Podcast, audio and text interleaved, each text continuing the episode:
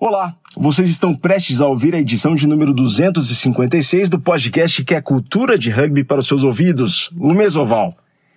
Essa edição foi feita em 11 de janeiro de 2023, transmitida ao vivo pelo nosso YouTube. Aliás, aproveita, visita lá, youtube.com barra podcast Mesoval tudo junto, dê o seu like, inscreva-se no nosso canal e receba as notificações das próximas edições do nosso podcast. Com os trabalhos do Márcio Ronald, o nosso grande amigo Chitão, e também da Central 3, esta edição está em formato podcast nas principais plataformas. Bom, então, ó, divirtam-se e curtam a edição do podcast Mesoval número 256.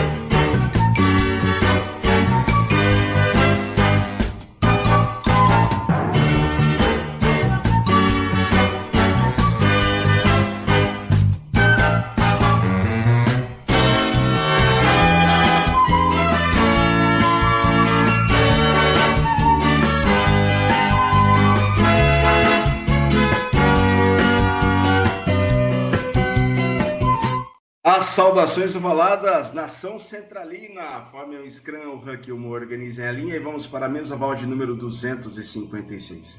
Pois é, é a do centésima quinquagésima sexta edição do podcast que é a cultura de rugby para os seus ouvidos. Eu sou o Virgílio Neto, o Virga, sejam todos bem-vindos, muito boa noite, 8 horas e 1 minuto pelo horário de Brasília. Esta é a primeira edição do ano de 2023, do centésima quinquagésima sexta. Bom, pessoal, em primeiro lugar, a gente pede desculpas do ano passado. Só tivemos duas edições com Ari Guerreiro e também tivemos com o Gebran no final do ano. Ano passado foi um ano que a gente não conseguiu, eu pelo menos não consegui conduzir mais edições do Mesoval. Só que este ano a gente promete voltar com uma regularidade. Não vai ser aquela regularidade semanal, mas sim haverá edições mensais do podcast que é a Cultura de Rugby para os seus ouvintes. Boa noite a todos. Sejam todos bem-vindos. Vamos para a edição que começa a temporada 2023 do Mesoval, a sétima temporada do podcast.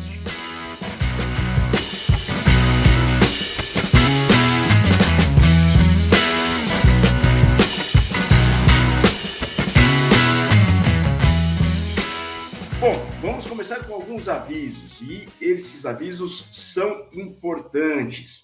Bom, a nossa casa é a Central 3, uma central de produção de mídia independente. Bom, e ela depende da boa vontade dos seus ouvintes e também dos colaboradores.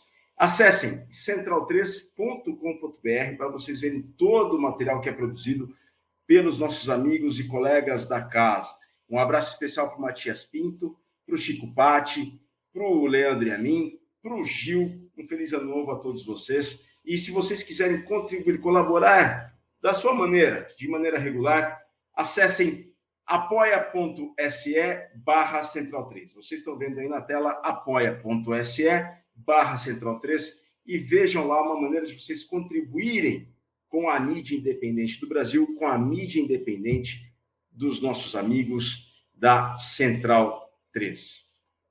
Bom, pessoal, estamos nas redes sociais e as nossas redes sociais são o Twitter, arroba Rugby Clube. O Twitter nosso é arroba Rugby Clube.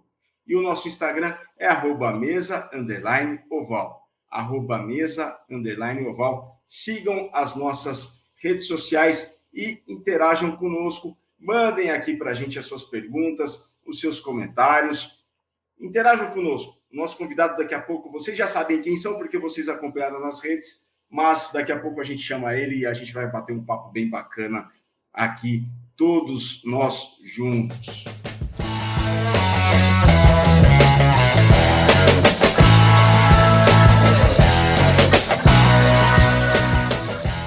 Bom, pessoal, algumas notícias, alguns avisos. Claro, tem muita coisa agitada nesse começo da temporada, no final da temporada passada, mas queremos, em primeiro lugar, parabenizar a todos os árbitros brasileiros escalados para o Super Rugby Américas, né, que é a antiga Superliga Americana de Rugby, em parceria com o Super Rugby lá do Pacífico, criou-se o Super Rugby Américas com franquias da América do Sul e uma franquia norte-americana, uma franquia dos Estados Unidos. Os árbitros brasileiros que estarão no Super Rugby Américas nesta edição, a primeira do SRA em 2023, o Vitor Hugo Barbosa, o Lucas Sacomano, o Cauã Ricardo, o Guilherme Zaparoli e o Fernando Zeno. A todos eles, parabéns pelas convocações, pela convocação e em fazerem parte do quadro de arbitragem do Super Rugby Américas. Nós temos também as convocadas, que vocês vão ver logo abaixo aí, das Iaras para duas etapas da Oceania.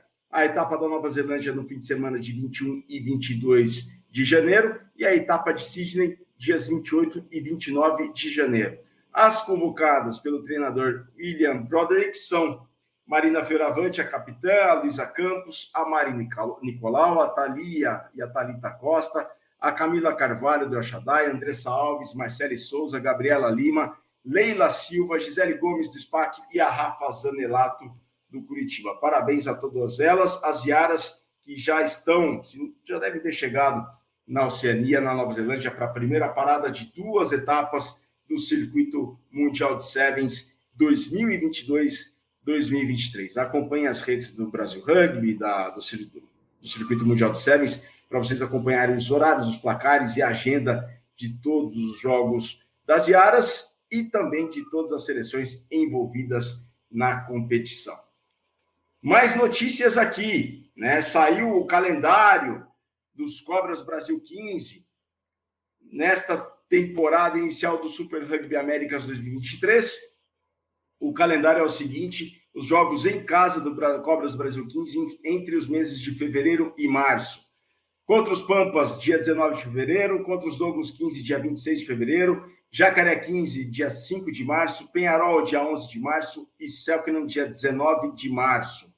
Com exceção da partida do Penharol, todos os jogos serão no domingo. Né? O jogo contra o Penharol Rugby será no dia 11 de março, que é um sábado. Todos os demais serão no domingo e o local, a Grande São Paulo. Uma, uma torcida aí para os Cobras Brasil 15, dentro do Super Rugby Américas, o Cobras Brasil 15, que fez uma parceria com o patrocinador e terá uma nova identidade visual. Não, não vai mudar o símbolo nem nada, mas as cores, a identidade visual de cores do Cobras Brasil 15 foi alterado e ficou bem bacana, por sinal.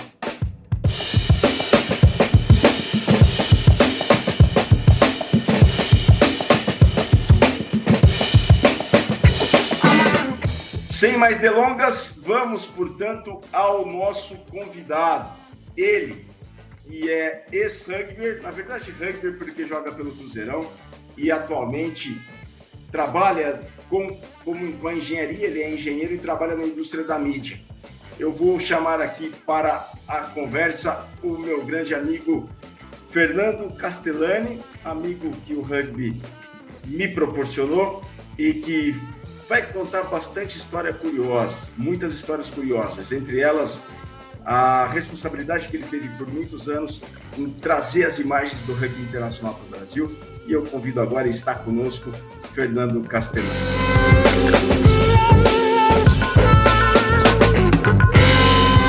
Castellani, tudo bem? Boa noite, obrigado, seja bem-vindo. Opa, tudo bom, cara? Muito prazer aí estar participando, cara. Eu sempre acompanhei de perto o seu trabalho, né? Desde que eu estava lá na ESPN, que a gente vai falar um pouquinho, pô, sempre admirei o trabalho aí passional que você e outros fizeram aí, é, é, cobrindo o rugby aí, literalmente por amor aí por muito tempo. É um prazer estar aí com você. É, o prazer é o nosso, Castellani. Muito obrigado por ter aceitado o convite. A gente vai contar bastante história aqui. Então, mandem suas perguntas, participem, deixem os seus comentários. A gente vai falar bastante da história do Castellani, como é que ele conheceu o rugby, como é que ele se envolveu na profissão dele de engenheiro, na indústria da mídia, depois responsável pelas transmissões, mas ele tem muita história para contar. Até o Brunão deixou uma fez, deixou uma algo no ar aí nos comentários do Instagram quando foi feita a postagem. Ele vai contar bastante sobre essas histórias aí. Castellani, obrigado uma vez mais. Todo começo tem um princípio, e qual foi ele? Você é natural da onde? Cara, Como é que você conheceu o rugby? Em que circunstância? E quem te chamou? Você é da geração do Leozinho, do Spani, daquela primeira geração, Joca Malaya, toda essa geração, não? Exatamente, eu sou um pouco mais novo que eles, então joguei no começo ali uma geração anterior. Mas eu sou, cara, eu nasci é, fora do Brasil ali na, no Caribe por acidente ali, né? Do, meus pais trabalhavam numa multinacional e tal. Mas eu moro aqui em São José desde os seis anos de idade, então eu me considero joseense aí, tô aqui desde 86, 87. E entrei no rugby é, por volta de 92, 93, como várias histórias que já foram contadas aqui, né? É, acho que eu vi o Jean falar disso, eu entrei um pouquinho antes do Jean, mas o próprio Mal Mal, entrei com o Mal Mal, com é, vários outros. É, o Leozinho, eu estudava com ele, né? Então o Leozinho é, é um, né? O, o, é, deu origem ao Leopardo Guerreiro, né? Que faleceu ali no, no início dos anos 2000. É, ele estudava com a gente e ele um dia falou: Cara, a gente precisa de gente lá para montar um time, Mirim na época. É, eu acho que até tinha idade de pré-Mirim, mas a gente acabou começando no Mirim. E a gente começou a treinar naquela época, sem saber o que é rugby, sem ter referência nenhuma, né? Sem deixarem a gente jogar nos campeonatos. Então eu faço parte daquela daquela geração que foi renegada ali no começo, que não, não conseguia é, jogar, não tinha muita referência de rugby, né? A referência que a gente tinha era o time juvenil, que o Fabinho e o Spani faziam parte, todo mundo que foram campeões ali no, no juvenil. É, mas foi isso, comecei jogando no Mirim do São José, lá pela 92, 93. Vocês vão ver que eu sou péssimo de datas, de, é, né, eu preciso me apoiar aqui, eu tô com meu, meus, meu, o, o, a galera me ajudando aqui no, no WhatsApp, caso eu esqueça de alguma coisa, fale alguma besteira, mas foi por volta de 92, 93. Aí eu posso, posso continuar falando se você quiser sobre a história, mas basicamente o meu começo foi esse, junto com o Leozinho me trazendo, ele que me deu esse apelido que eu tenho, né, que eu carrego até hoje, mas é, é, foi, foi aí que eu comecei. Bom, Febem, é, acho que é por conta do corte de cabelo, correto? Cara, é exatamente. Dá trabalho, quando alguém pergunta, tem que é, tenho, dá trabalho explicar. Mas basicamente eu com 12, 13 anos tinha um bigodinho, começando a ter bigodinho, magrelo. Depois, uma época, eu fui cabeludo também e tal. E parecia um fugitivo ali da, da, da Fundação Casa. Você é de que ano, Castellani? Eu sou 79. Comecei na ah, geração de 79.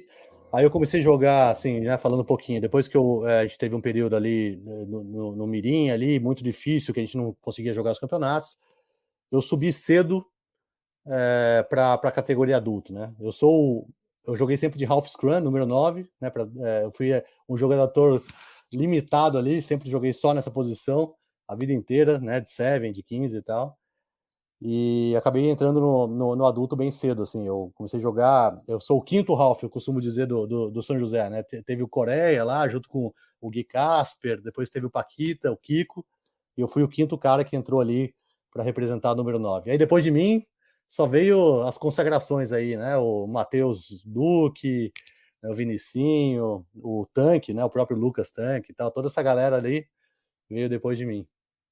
Bom, quer dizer então que você abriu portas aí, você desbravou caminhos que depois vieram ser consagrados por outras estrelas do São José. E quando você começou a jogar no adulto, você tinha quantos anos, Castelano? Cara, eu, eu, eu sempre. É, foi um ou dois anos antes de eu ter idade oficial. Assim. Na época que eu, que eu tinha uns 17, 18, eu jogava já. Eu joguei uns anos naquela seleção juvenil, né? Que teve algumas. Que a gente jogou, acho que a segunda ou terceira divisão do, do Mundial de Rugby um ano na Espanha, um ano na, no Chile, outro ano na Itália e outro ano na França, que a gente ficou lá uns três meses, é, um pouco mais, acho, na, na França jogando, que é, que é aquela é, aquele episódio que o Jean contou ali, né? É, então, basicamente, nesse, nessa época eu voltei já, ainda tinha idade juvenil, mas eu já, o Paquita, que era o Ralph que estava antes de mim, já estava começando a parar, trabalhar, etc. E eu acabei assumindo o número 9 ali um pouco antes de ter a, a idade oficial. E aí eu joguei, joguei, né, assim, durante anos ali, fui três vezes campeão brasileiro pelo São José jogando. Lá para depois eu participei de algumas seleções, a gente vai falar um pouquinho aí com calma, mas é, e foi isso. E depois é, e tem o lance do Brunão aí, que eu tenho três títulos jogando pelo São José e dizem que eu tenho um pelo Band ali, mas vamos deixar o, o suspense. Vamos deixar para depois. Vamos deixar para depois que essa história você precisa contar melhor e esclarecer melhor essa história aí, porque me deixou curioso para mim, você só tinha atuado pelas cores azul e vermelha do São José, o vermelho e azul. E quando o Brunão comentou do Band, ele falou, mas Castelano jogou pelo Band. Eu fiquei assim, aí, bom, não, você vai contar essa história suspense, melhor. Suspense, suspense, não, foi um, um episódio ali. Mas eu quero, a gente quer, o Mesoval quer que você conte. E Castelano, tá, naquele começo, o São José, a gente sabe, dava os primeiros passos, a equipe adulta, não era um tempo, não eram, não eram temporadas de grandes vitórias, né? Muito pelo contrário, né, Castellani? O São José capengou muito para começar a vencer e ser um clube muito, muito campeão, como é reconhecido hoje. Você pegou essa mudança, essa transição toda, assim como o Jean, o Beldo, o Caio, vocês ajudaram a construir o São José, esse São José vitorioso que a gente conhece hoje. Tô certo ou tô errado em falar isso? Ah, não, acho que sim. Essa parte mais difícil ali de muitas derrotas, viagens longas ali nos campeonatos que a gente jogava ali no, no, no interior, né? Em Minas, no Sul, ali em Niterói e tal, antes de começar a participar dos, dos, dos maiores campeonatos. É, foi um tempo bem difícil, né? Assim, a gente costuma dizer que a gente foi criado meio que na raiva, né? Ou seja, a gente não tinha, no começo ali que a gente tinha pouca referência, considero que a gente era até uma gangue, não era nem um time de, de, de rugby, né? Porque a gente tinha muito sentimento ali é, de, né, de frustração tal. A gente chegou a jogar, começamos a jogar no adulto, então faço parte daquele time do adulto que perdeu, é, se eu não me engano, uma, dois, duas é, semifinais ali para a gente ser campeão lá na frente, né? Então, acho que a final de 99, a final de 2000, depois 2001, não sei se a gente jogou, mas quando a gente ganhou em 2002, eu participei, participei de todo esse processo. Né? Lá atrás, naquela geração que, né, é, é, pô, é, clássica ali, né? Que tinha Rafa, né? O Edinho, todos esses caras. Eu me considero um coadjuvante do São José, tá? Assim, eu, os caras que carregaram o time até hoje, carregam até hoje no começo, são esses caras que você que está cansado de conhecer: o Edinho, o Malmal, o Rafa, né? O Parreira, o próprio Spani, o Spani, Fabinho, depois o Ronaldão. Tem assim, tem uma galera que esses caras têm todo o crédito de fazer, crédito de fazer o time um time vencedor, né? Investir nas categorias de base, né? Junto depois uma época com o Guimerá também, tal, tal. Eu me considero um coadjuvante que estava lá como jogador, com as minhas limitações, no meio de um monte de cara fera, é, naquele período que sofremos bastante, depois foi, foi dourado ali, né? A gente praticamente ficamos aí duas décadas é, colhendo os frutos aí desse trabalho que foi feito lá atrás, nos anos 2000. Você não está sendo muito modesto, não, em se considerar um, um coadjuvante, Castellani? Cara, não, eu acho que assim, é, como jogador, eu não acho que eu fui nada assim, é, brilhante, não fui nunca mais rápido, nem mais forte, nem nada, mas eu tive a sorte de ter uns caras do meu lado ali, cara, né? Geração ali do Putinho, para quem viu Putin, Machuca, Portuga, Fabinho, Spani, esses caras jogarem, os outros eram, né? A gente estava ali só, só, só fazendo a distribuição da bola para que chegasse rápido. Tanto é que meu, minha função de Ralph ali sempre foi tirar a bola o mais rápido possível ali. Mas, é, mas eu participei, cara, em várias batalhas. Assim, acho que eu, eu, isso eu tenho certeza, tenho orgulho de ter participado ali das principais vitórias, primeiras vitórias ali do time, quando a vida ainda era bem dura, né? Não tinha todas essas mordomias que hoje em dia os times têm, né? De é, financeiras, de clube, etc. A gente apenou bastante.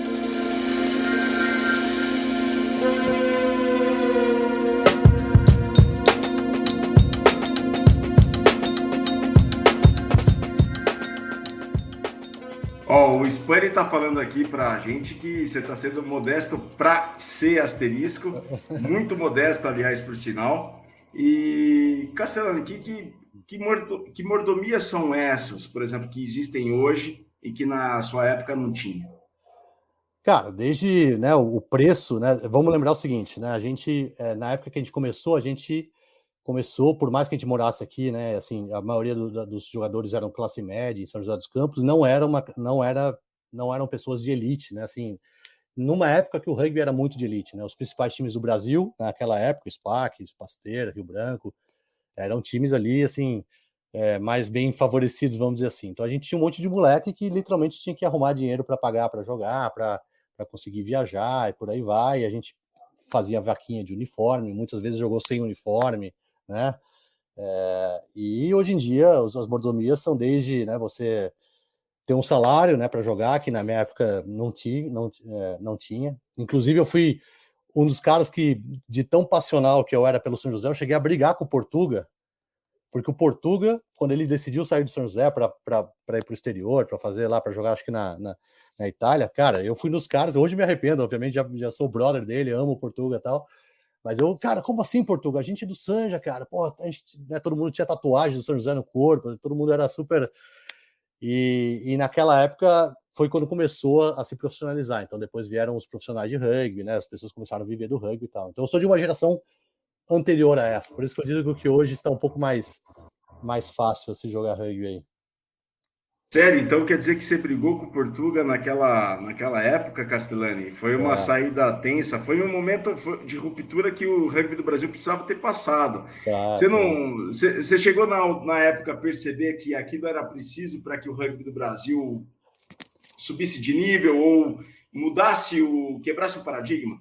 Sim, sim. Hoje em dia, cara, a, a, a idade, né, é, faz você refletir em várias coisas. Mas hoje em dia, naquela época eu já sabia, né? É que o, o porém é que é o seguinte: a gente tinha o nosso Dream Team ali, de, de Sevens, principalmente, 2002, 2003, 2004. Que praticamente o time de São José era imbatível, no, principalmente na categoria de Seven, né? É, a gente pode falar de 15 também, mas Seven ali, a gente tinha né, porra, a geração ali de, de Putin, Machuca, Fabinho e Portuga. Ou seja, qualquer outros três que entrassem no campo, e eu tava, era sortudo de ser um deles, a gente ganhava qualquer coisa. E foi nessa época que a gente começou a ganhar, ganhar, ganhar. Eu lembro até hoje, não sei se o Portugal vai lembrar, mas a gente saiu de uma vitória do SPAC, acho que era a quinta, sexta vez que a gente tinha ganhado o torneio consecutivo ali nos anos 2000. E o Portugal falou, cara, vou parar de jogar, vou, vou, vou sair de São José, vou tentar outra coisa. Eu falei, como assim? Aí, aí começou ali.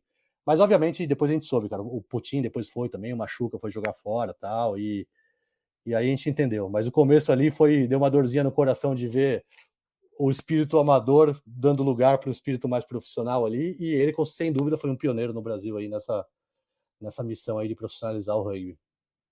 E o primeiro título, Castellani?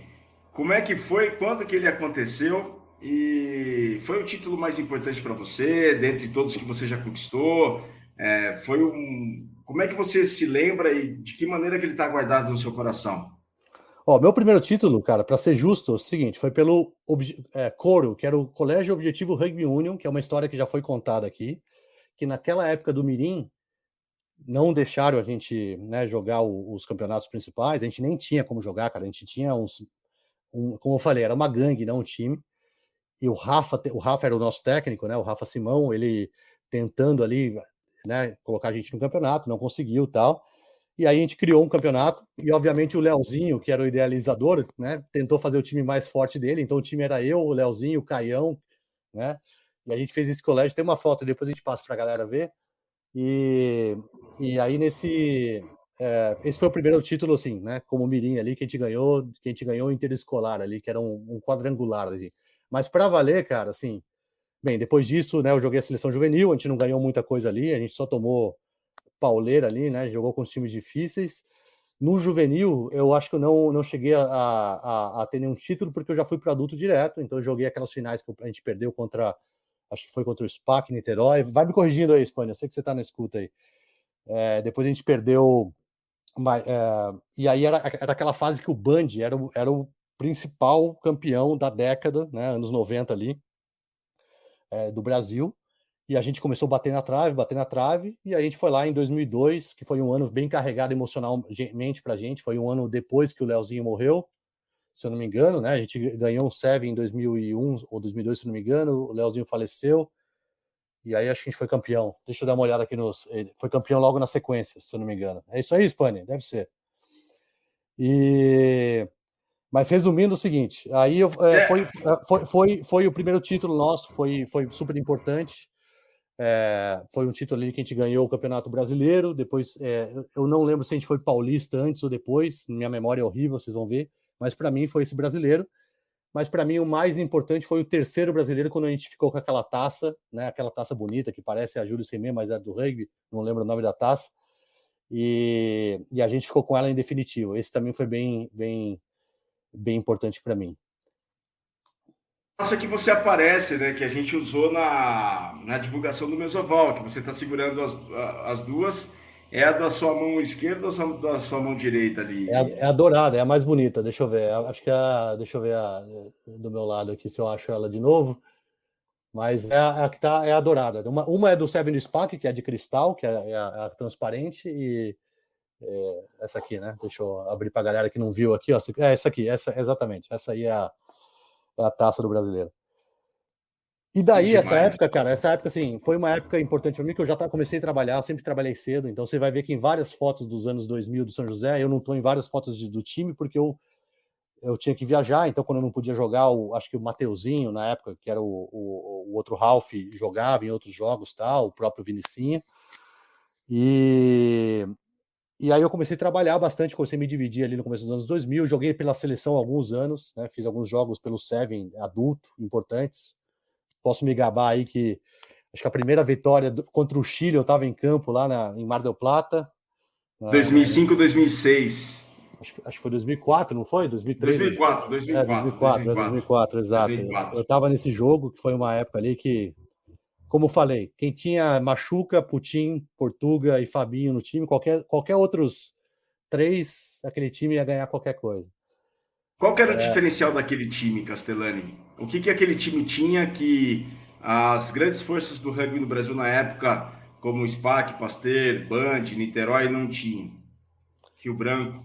Cara, foi uma união de coisas. Acho que foi assim, é, um pouco desse espírito de, de revolta, acho que ajudou, no sentido de, cara, a gente vai chegar lá e foi tão suado ganhar esse título que a gente não vai sair daqui foi um pouco ali do trabalho de equipe que eu, que eu vejo hoje em dia olhando para trás. Né? Tinha muita gente boa chegando, né? ou seja, trabalho de equipe lá que lá atrás, o Rafa Simão, com o Mal Mal, com o Guimerá, com o Parreira, esses caras né, é, desenvolveram o time. Mas para aquele time específico, a gente foi uma sorte, cara, de ter uns caras ali que eram estavam vindo do juvenil, com todo, né? O, o, o, tanque era meu reserva. Nessa seleção tem uma foto ali que a gente vai ver depois na, dos primeiros títulos do Seven, que o, o tanque era uma criança, estava chegando ali é, voando também. O Putin, cara, era um dos caras mais rápidos que eu vi jogar aí.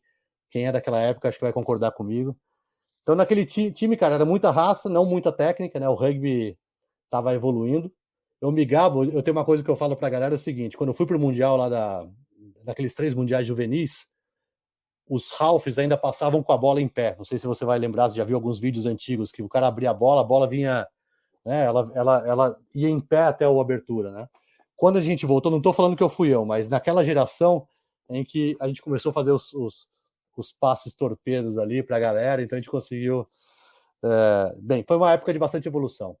Mas eu não sei responder essa pergunta, cara. Eu acho que ali foi uma galera, é, foi um, um, conjunto astral ali que trouxe alguns jogadores fenomenais ali dessa geração juvenil, com outros jogadores novos. A gente foi, é, se você falar um pouquinho, né, por que, que eu acho que o São José evoluiu bastante naquela década foi porque a gente foi o primeiro a começar a categoria de base tão a sério, assim, né? De ter campeonatos ali é, é, em categorias eh, menores.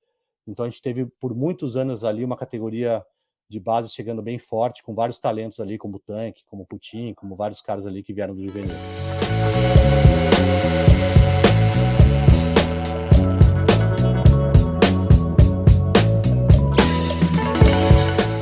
Que se preocupou há muito tempo com essa questão da, das categorias de base, né, Castellani? Foi, foi sempre, sempre, sempre o São José teve atenção, não que os outros não tenham tido, mas São José desde sempre teve bastante atenção a isso. É, era coisa do Guimerá ou era algo que sempre foi falado isso entre vocês?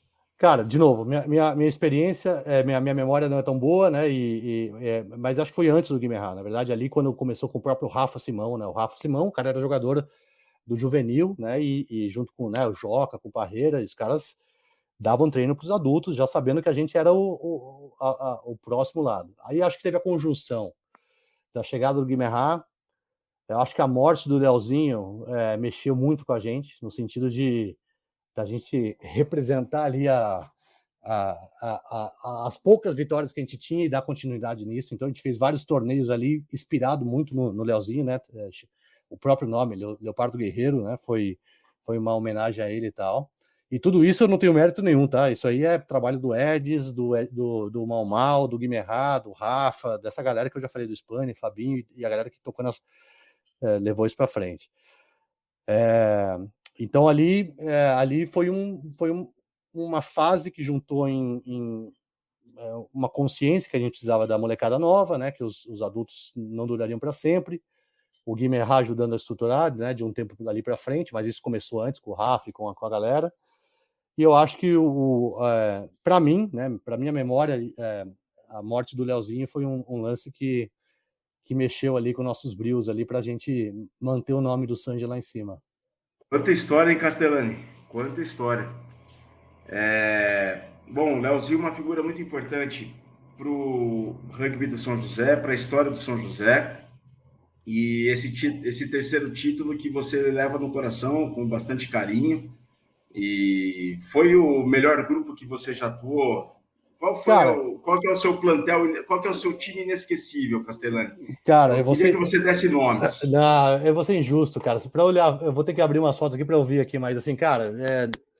Pô, eu, eu, joguei ali com, né, com o Puff, com o Edinho na primeira linha, Crisão, o próprio Jean, cara, foi pô, o Cabelão, que foi outro parceiro nosso que morreu, o irmão do Pelo também, que fantástico, Cristiano Clair. Cara, não dá para, se eu falar vai faltar muito nome, a galera sabe, mas acho que eu, Acho que é importante dizer o seguinte, cara, eu, eu, eu peguei essas primeiras gerações vitoriosas, né, do São José. É, teve um momento, eu parei de jogar cedo, né? É, eu ainda participei. Se você olhar na súmula, até tem jogos de 2010 ali, quando faltava quando faltava algum jogador, o mal mal ou o técnico me chamava para participar de algum plantel ali, já já um pouco mais fora de forma, um pouco mais lento do que eu já fui mas é, eu participei, é, mas eu parei cedo a jogar, né? Depois daquele Seven de 2003, 2004, eu fui para a seleção, tal, acabei machucando, eu comecei a voltar, focar mais no trabalho. E eu parei justamente, cara, porque tinha uma galera vindo na sequência que não fazia, não tinha um motivo de eu ficar ali, entendeu? Então eu olho o, o, o, né, o, o Mateuzinho, que é o irmão do Tanque, que foi o Ralph de São José. O Tanque, na verdade, na minha época, ele jogava de abertura, né? Ou de outras posições, mas ele só foi ser Ralph lá mais para frente. Mas o. Então tinha uma galera, o Vinicinho, o Estevam, uma galera chegando e eu tava ali, cara. É, então eu tomei uma decisão ali de parar. Então toda essa, essas gerações dos três, quatro primeiros títulos do brasileiro até 2005, 2006, Luiz Henrique, cara, foi meu parceiro de abertura ali que eu, que eu joguei todos esses anos lado a lado no 7, no 15, né? Número 9, número 10. Então, assim, é, são caras ali que, que, que, é uma família até hoje. A gente tem, continua com o Cruzeirão, não jogando muito, né? Mas a gente continua ali tendo nossas corridinhas, nossas resenhas ali, nossos churrasquinhos, né? Correndo bastante, é, tentando manter a forma e o papo em dia aí. Você ainda mora, você ainda mora em São José, Castelano. Você nunca precisou sair de São José para trabalhar? Cara, eu morei, não, na verdade eu fiquei o tempo que eu fui para São Paulo, de 2006, 2007 até o ano passado, até o início da, da, pandemia, eu trabalhava em São Paulo, morava aqui, mas sempre morei aqui, então final de semana. Inclusive, uma curiosidade que quando vocês veem esse símbolo da, do, do, Cruzeiro do Sul, isso aqui é uma praça que vocês já devem ter ouvido várias vezes, onde a gente treinava, né? A gente não tinha um campo, a gente treinava é, numa, numa, numa, praça de asfalto que tinha isso aqui de grama, onde a gente treinava Scrum e as linhas a gente abria na, no asfalto e essa praça é em frente à minha casa. Eu moro na frente, exatamente na frente desses coqueiros, aqui na, na minha casa.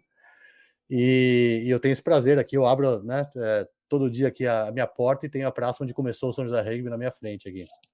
Que legal. Isso é história, né? Isso é história que faz cada vez mais a gente se ficar conectado ao clube e uma história que é representada na camisa, do, no, no manto do próprio clube. Né? É. No caso do Cruzeiro, né? o Cruzeiro é a equipe dos veteranos de São José. É, isso é sensacional. Isso é uma história que gera uma tradição, a tradição gera empenho, o empenho gera dedicação, a dedicação conduz à vitória e essa vitória que tem que ser continuada. No passado, eu me lembro muito bem, o São José trabalhou bastante nas campanhas das redes sociais, até o Spani fez uma live com decanos do São José Rugby, Joca Malaya, dentre outros, contando essa história dos 20 anos do primeiro título brasileiro de São José, que é uma live que é um arquivo, um acervo, não só para o rugby de São José, mas um, um arquivo histórico do rugby do Brasil. Castellani, você falou bastante de foto aí, sabe? E acho que deve estar tá surgindo a curiosidade na galera. Eu quero até pedir desculpas porque o Spaneira mandou uma mensagem para mim. Virga, habilita o chat aí da transmissão. Sinceramente, eu não sei como é que habilita, eu nem sei que estava desabilitado o chat aqui. Então, ó, a gente está no Twitter, manda as mensagens pelo Twitter. Eu não sei porque o chat não está sendo é, exibido aqui, os comentários. O nosso Twitter, arroba Rugby Clube. O Instagram é arroba mesa uh, underline oval. Mandem suas mensagens, interajam conosco, já que o chat está desabilitado. Pelo menos vocês vão poder mandar seus comentários pelo Instagram e também pelo Twitter. Então eu quero passar pelas fotos e a gente vai comentando foto por foto o Spaneira que tem um acervo, o, o Castellani que tem um acervo tremendo e o Spani está aqui no, no, WhatsApp comigo também mandando algumas outras. Vamos começar então a mostrar Vamos. as fotos. Vamos lá. Esse é o time que eu falei, inclusive eu tenho uma camisa, não sei se dá pra... eu estou no vídeo ainda, tô, né? Que é essa camisa tá ah, até tá hoje, ó. Essa camisa eu tenho até hoje aqui, que é a camisa do Colégio Objetivo. A gente vê o Leozinho. Mostra aí pode... de novo, mostra aí de novo. Essa... Hoje tá quase um. Tá, virou um pano de chão praticamente, super antiga. Né? Uau! Mostra mais... esse símbolo aí, Castellani. Deixa eu ver. Opa, pra cá. Colégio Objetivo Rugby Union, cara. Isso aqui foi a primeira, meu primeiro título pelo, pelo interescolar ali que a gente fez para conseguir vigar o, o, o Mirim. Então, esse era o time, né? Então, Caião aí em cima, é, pô, uma, eu, eu sou esse cabeludo da direita, em cima do técnico. Nem, nem, nem é técnico. Aqui, você era o cabeludo aqui? É, da direita ali, ó, em cima do cara de boné de amarelo aí. Chandelli era o nosso treinador ali, porra, o, o Leozinho, o Mini, pô, tem uma galera boa aí ó, jogando. Mas esse foi, isso é só para dizer que anos 90, cara, 93, 94, tal, antes da gente começar a jogar os campeonatos com os times maiores, que quando a gente começou, cara, a gente só apanhou, cara. Inclusive, assim, Hoje em dia eu olho para caras dos outros times, né? Eu nunca falei isso pessoalmente para eles, estou falando agora, mas teve uns caras que o São José era, um, era uma, uma gangue, né? Principalmente o time é, infantil, é, desculpa, o, o Mirim e tal. A gente era muito, não tinha muita referência, como eu já falei aí. E tinha uns caras que abraçaram a gente, assim, o próprio Renatão, que hoje trabalha, né? É, é, trabalha aí. CBRU. O CBRU, o Flavião, cara, o, é, os, os, os, juízes ali, o Xavier, esses caras, cara. Hoje, obviamente, né? Depois de muitos cartões amarelos, de muitas indisciplinas ali, de muito. Esses caras formaram, ajudaram né, a, a, a formar o nosso espírito de rugby, que depois, lá na frente, depois que a gente se incorporou como time e tal, a gente é, tentou propagar dentro de casa também. Mas a gente deve muito aos nossos adversários também, juízes da época, treinadores né, de outros times da época. Isso foi bem importante para a gente também. Mas Bom, vai lá, vamos, vamos para a foto. E, e, embaixo do símbolo do Colégio Objetivo Rugby Union tem umas três letras. É, tem algum significado essas três letras aí, Castellani? É RUS, cara. Rugby Union. Pô, me ajuda aí, Mal. O que, que, é, que, que é esse S do. Acho que é Rugby Union São José, alguma coisa assim, cara. É alguma coisa, alguma coisa que, que o Leozinho deve ter pensado na hora. Isso aqui o Leozinho que, que, que, que desenhou, né? É, na época tal. A gente bordou isso. Sinceramente, não, não sei o que era o S, cara. Era Rugby, é, rugby Union, alguma. São José, alguma coisa assim. Bom. Cara, essa é uma foto de algum jogo contra o Niterói, não lembro quando. Pela minha idade, acho que já estava um pouquinho mais gordo aí, então não. Mais, é, mas já, né, eu estava sempre ali atrás do Scrum, Espaneira do meu lado ali, fazendo a função ali de oitavo. Bela foto. Cara, isso aí foi já meus anos de ESPN, né? Então, depois a gente vai falar um pouquinho da minha parte profissional aí, mas eu, eu tive a honra de cobrir vários eventos esportivos trabalhando, né? De Super Bowl, Olimpíadas, Copa do Mundo, Copa do Mundo de Rugby, por aí vai. Eu sou um cara sortudo nisso.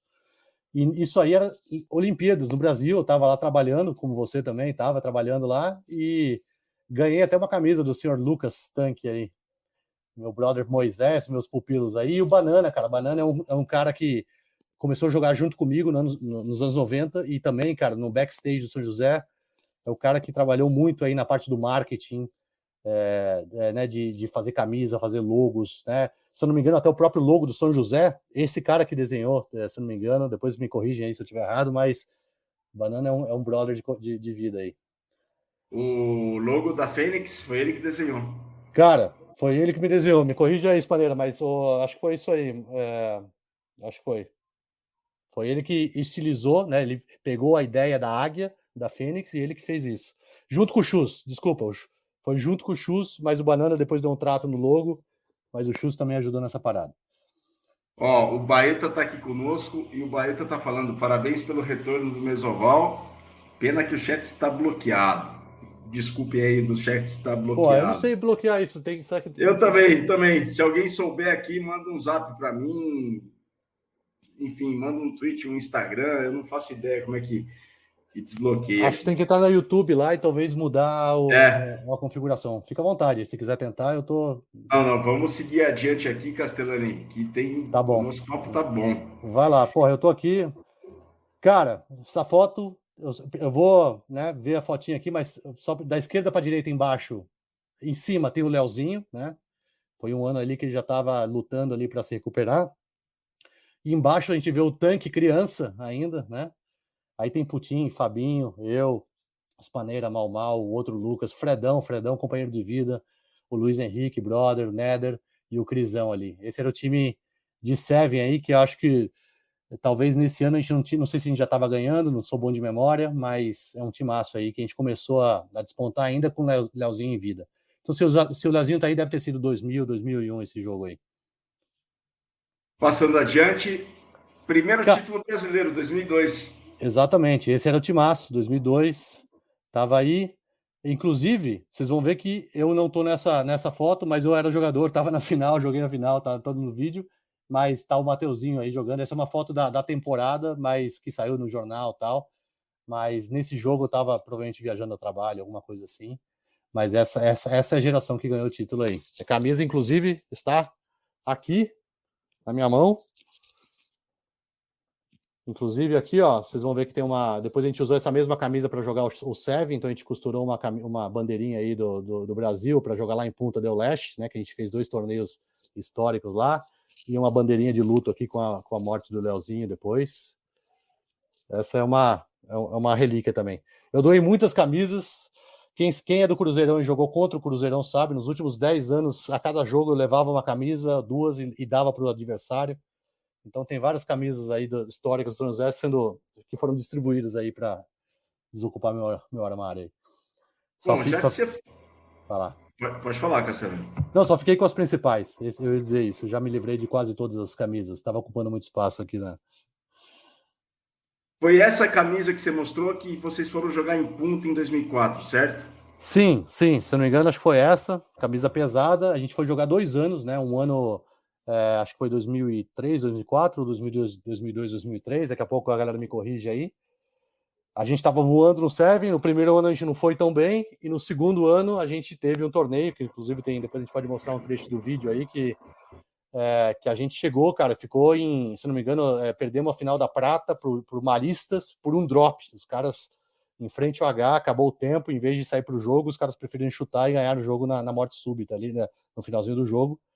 Mas foi memorável ali, cara. Foi uma época que, que o São José estava, não vou dizer num nível internacional alto comparado né, com os times de primeira linha tal, mas a gente, pra, se bobeasse da gente, a gente tava, ganhava. Bom, vamos fazer um rápido intervalo então nessas fotos, nesses comentários, porque a gente tem as imagens dessa campanha do São José no Sevens de Punta del Este em 2004. 19 anos atrás, né? O Sevens de Punta, que geralmente é nos primeiros, acontece logo no começo de janeiro. Lá em 2004 recebeu o São José e a gente tem pouco mais de cinco minutos dessa campanha do São José em 2004. Um vídeo gentilmente cedido pelo Castellani que a gente vai rodar agora, cinco minutinhos. Vamos relembrar o São José Rugby Clube, o Sevens de São José, em 2004, lá em Punta del Este. Zero. Estás en tema, ¿eh? Y sí. Hoy Cristian San José. Se enfrentaban por la zona D. Y vamos a ver el try que iba a anotar San José a través de Adriano Mayuca. Somos el equipo de San José de Brasil. Es el segundo año que participamos del Seven Side. Eh, este año estamos mejores. Prepárense para mañana, chicos. Y ojo con Sao José, ¿eh? Sao José. Enfrente estaba Hindú. Que estaba en la ofensiva con Fernández Miranda. Hablo del Toto Francisco. Que seguía buscando la penetración con Juan Igotier. Y será Juan Igotier el autor de este try. El primero de Hindú ante los muchachos brasileños de San José. Después un nuevo try de Juan y Gautier iba a poner las cosas 12 a 0. Y Juan Gautier iba a anotar su tercer try en el partido, su hat-trick personal para el centro, el hombre de Hindú, Vos dijiste que Hindú jugó con algunos titulares. Francisco Bosch, por ejemplo, Gautier, Guillermo Aguilera. Horacio Agulla, que también jugó en primera división. Sí. Allí está el tercer try de Juan Ignacio Gautier en el partido. Una cómoda victoria para Hindú. En este caso estaba ganando 17 a 0. Plantel también estaba Santiago Fernández, hijo de Tito Fernández. Prometedor apertura. Ya está convocado para la selección sub-19 de la Argentina. Hernán Cenillosa lo nombramos, no. No porque en este partido estuvo como reserva, pero ya lo han nombrado en la primera jornada. Se va Bosch, se va Bosch y será try de Francisco Bosch. Try y victoria para Hindú entonces 24 a 0. Hindú semifinalista también en este Seven de Punta del Este, decimoquinta edición. En el camino ha quedado Sao José. El árbitro fue Rodolfo Croci. Y la cómoda victoria para el equipo de Don Torcuato.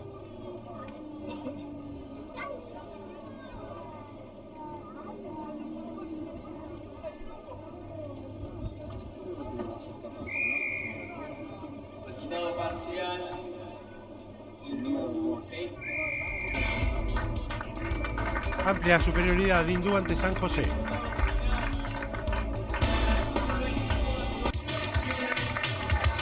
Marista y Sao José jugaban la final de la Copa de Plata. Mirá los brasileños. Tenían razón, ¿eh? los jugadores de Sao José se tenían muchísima fe para hacer ruido en este Seven de Punta del Este. Y este la rompe, ¿eh? el número 7. Prestale atención, Rulo. Lo garrincha. Monfrinati. Mané Monfrinati. Eric Mané Monfrinati. Ponía el partido 5 a 0, 7 a 0 para Sao José con la conversión. Bueno, hay muchos que quieren desarrollar el rugby en Brasil. Rugby que no está desarrollado para nada, No, ¿no? no, se juega un poco en el sur y Sí. San Pablo y hasta ahí nomás. Bueno, No hay- es un deporte que tenga mucho arraigo, se juega en alguna universidad. sí. Inclusive muchos argentinos que viven en Brasil Sí, forman parte de algunos equipos. sí, y dan una mano lo que es entrenamientos y qué sé yo. Por ejemplo, Juan Martín Coppola, el hombre de Cuba, cuando estuvo en Brasil, ha llegado a jugar el Seven de Punta del Este. para el equipo Para brasileño. Brasil. Aquí mientras tanto vemos el try de Pincolini, de Federico Pincolini, porque también estaba Diego. Bueno, Benjamín Burs está viviendo ahora en Brasil y también está jugando en Sao Paulo. Bueno, con este try de Pincolini el partido quedaba 7 a 5, 7 a 7 con la conversión.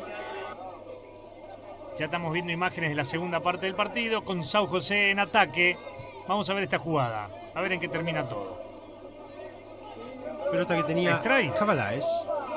Strike, pero una obstrucción, una pantalla, es lo que está No, sancionando punch, el árbitro. punch. A ver, Ah, mira vos los brasileños, puñetero. ¿eh?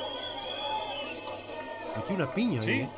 Pensé que habían cobrado Sí, una Raúl, ¿eh? pantalla. Sí, Raúl, ¿eh? El partido entonces quedaba 7 a 7. Y entonces se venía Marista. Penal. ¿Palos?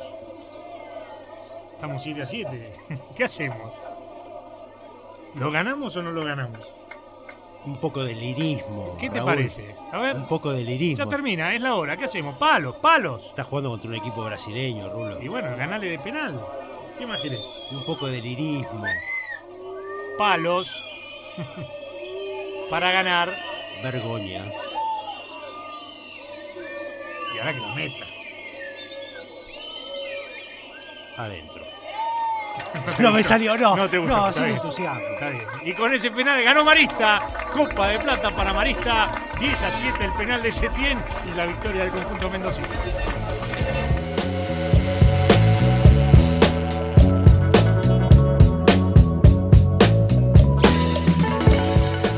Cara, quantas lembranças, hein? Faz tempo que eu não vi esse vídeo.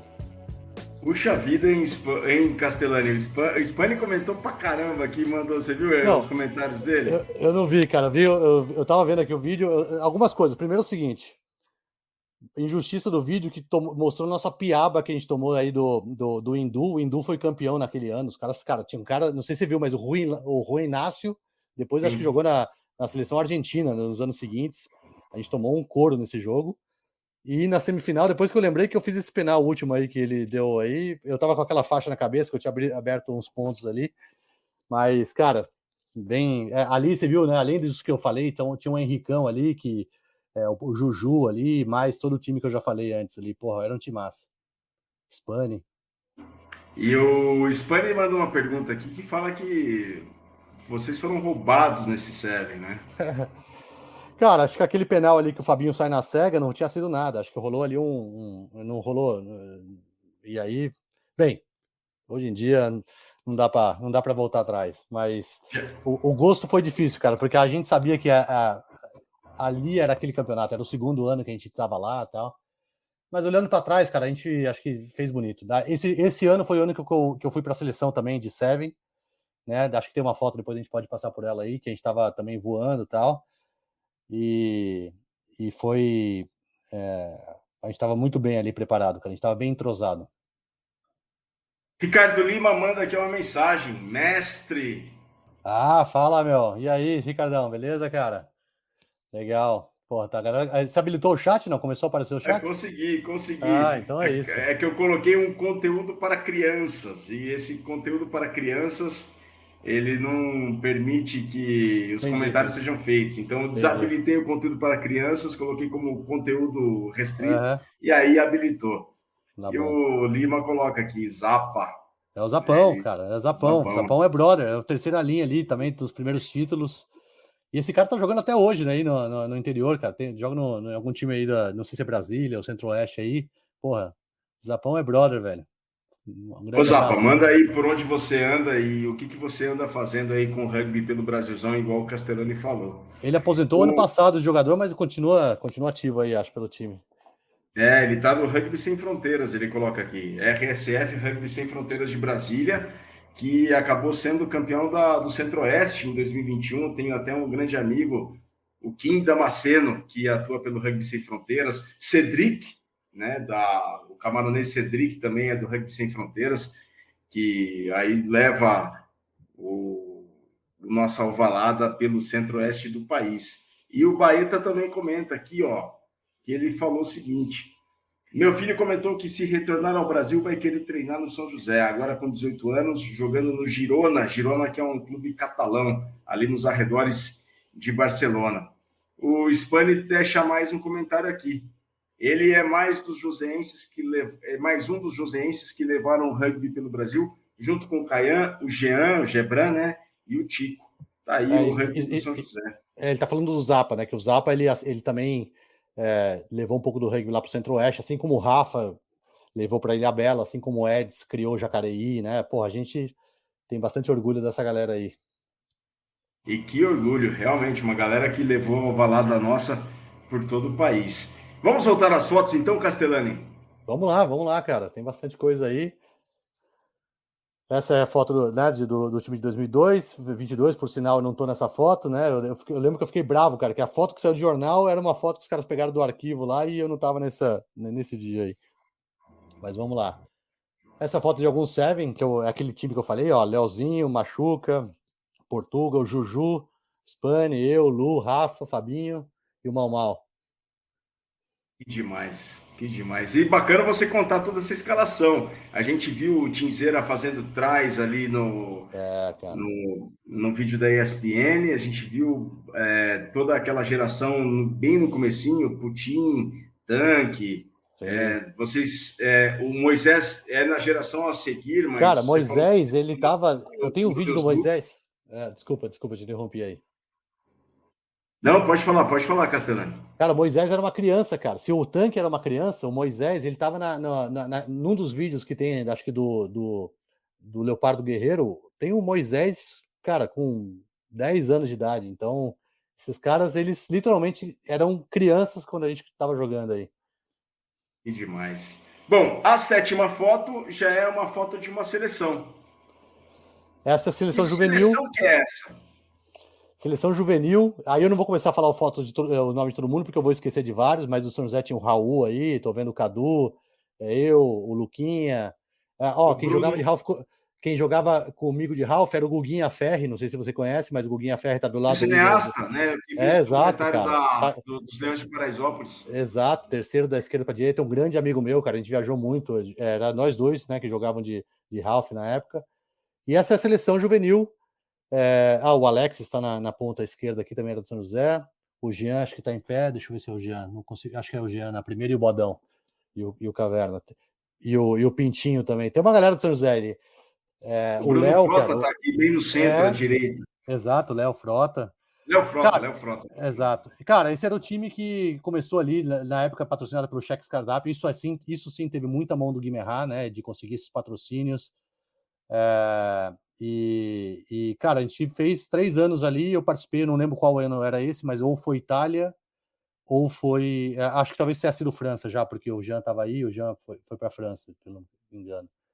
Mas, o Jean cara, fala que ele foi mais pelo falta de ele falar francês do que outra coisa. Você confirma isso, Castellani? Cara, o Jean ele aprendeu rápido, ele já era atleta, né, cara? Ele é um cara, sempre foi atleta ali. É, tanto ele o Machuca, cara. O Machuca, você sabe que ele jogava vôlei em São José. Aí não, não sei quem descobriu ele num time de vôlei e falou: cara, vem aqui jogar um esporte de contato de verdade aqui e aprendeu super rápido, cara. Ah, né? Então o cara. Mas o Jean, cara, eu tava na frente dele quando ele machucou. Ele, eu vi a história ele contar, ele quebrou a.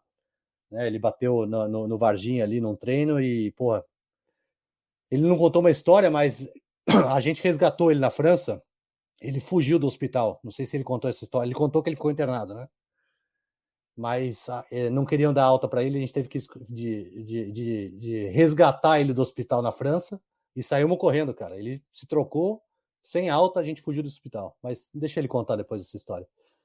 Essa seleção aí, quem é essa... é esse pessoal de vermelho aí na frente? Ah, cara, aí você vai pedir. É algum time que a gente jogou contra, mas é, esse time deve ter sido na França, porque a gente tem aí o Alain Leplus, que era o treinador junto com né, o Rafa ali na, na comissão técnica, mais o Paludo, que era o preparador físico. Cara, sou péssimo de datas, mas foi ali ano de 97, 98, 99. Eu acho que foi, foi França já, porque tem o Alain Leplus aí. Boa, boa. Passando adiante. E essa foto aqui da, do Mundial. Esse foi do Chile, cara. Júnior, Chile, é, 97. Exatamente. Exato. Foram os três anos que eu joguei no juvenil. É, é, foi aí uh, em 97, no Chile, mundialzinho aí que a gente jogou, sub-19. Uma galera de Floripa aí, cara. Eu não, lembro, não vou lembrar de todos os nomes, mas tinha bastante gente de, uh, de Floripa aí. Bem legal. Você tá onde aqui na foto, eu, eu sou esse olhando, cara. Esse cara magrinho aí olhando para você, cara. Ah, não acredito, não. eu, bicho. Sério? É, exato. Nem cabia no terno, cara. Tinha aí meus 70 quilos aí de pura agilidade, pura destreza. Sou eu. Que Foi super legal. Nesse Mundial, a gente sofreu um terremoto. O Chile teve um, teve um terremoto no meio do Mundial, cara. Eu lembro que a gente passou um sufoco lá no hotel. Foi bem, bem, bem bacana. Ó, o Spani coloca aqui, ó. Pura elegância. Pura elegância, puta, pura elegância. Bom, seguindo Sim. adiante com as fotos. E essa foto aqui é linda, hein? É, cara. Esse é o time, esse já é no Seven, né? Então esse é o time que foi representar lá o Seven, cara. O Lucão, eu já falei vários nomes, o Rafael do Alibe tá aí, Crisão, é, Luiz Henrique, o Juju, Ronaldão, que hoje é presidente do, do Sanja, é, cara, Pedro Ernesto, tem, porra, uma galera. E de novo, o tanque era uma criança aí, cara. Isso era 2003, imagina, não sei quantos, porra, tá aí do, do lado do Putin, do lado do Fabinho aí, segurando a bandeira. Olha o Putin novinho, mal mal aqui na ponta direita. Mal mal, se não me engano, era o técnico, né? Mal mal era o técnico do São José na época aí, cara. Que foto legal. Olha o Putin na sombra aqui, agachado. Que demais. No estágio lá de Ponta del Este. Primeira participação do Sanja no Seven de Punta. É, deixa eu ver se eu tô falando besteira aqui, mas acho que é isso aqui mesmo. Se, alguém me fa... se eu falar besteira, você me corrige, mas, ô, Espaneira. Mas é.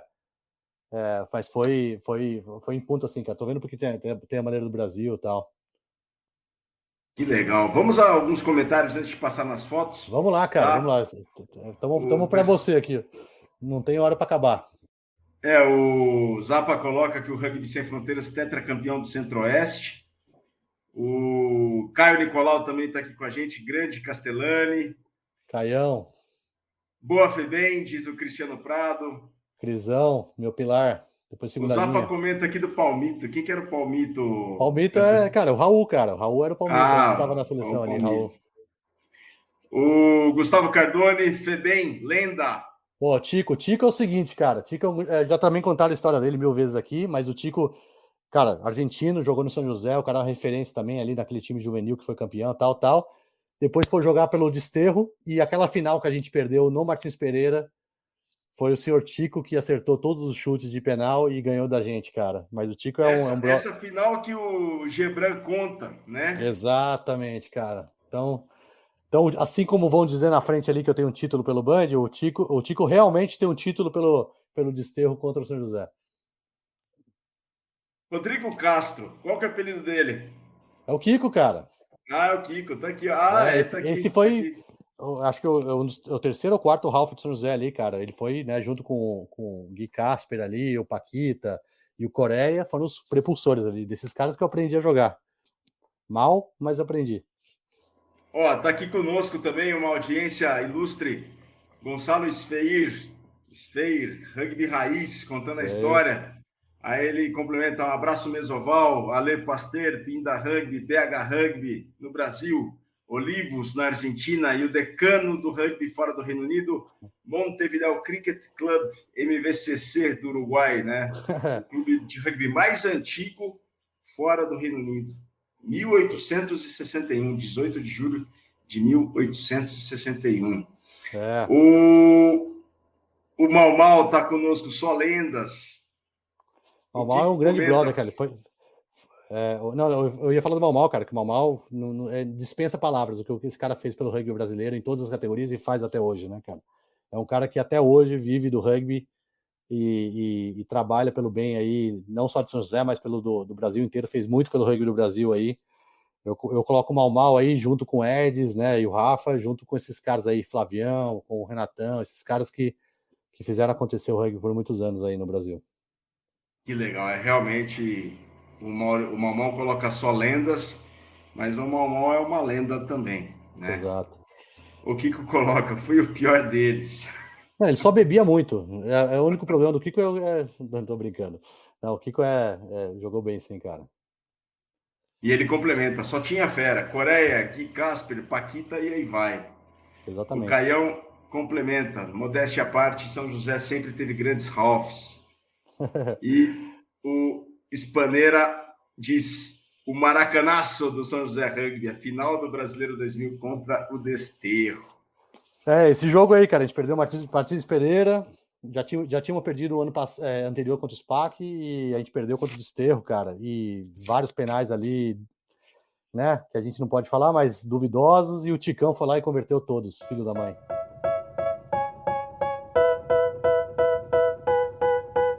Vamos voltar às fotos, porque tem Vamos, um comentário aqui do Spaneira.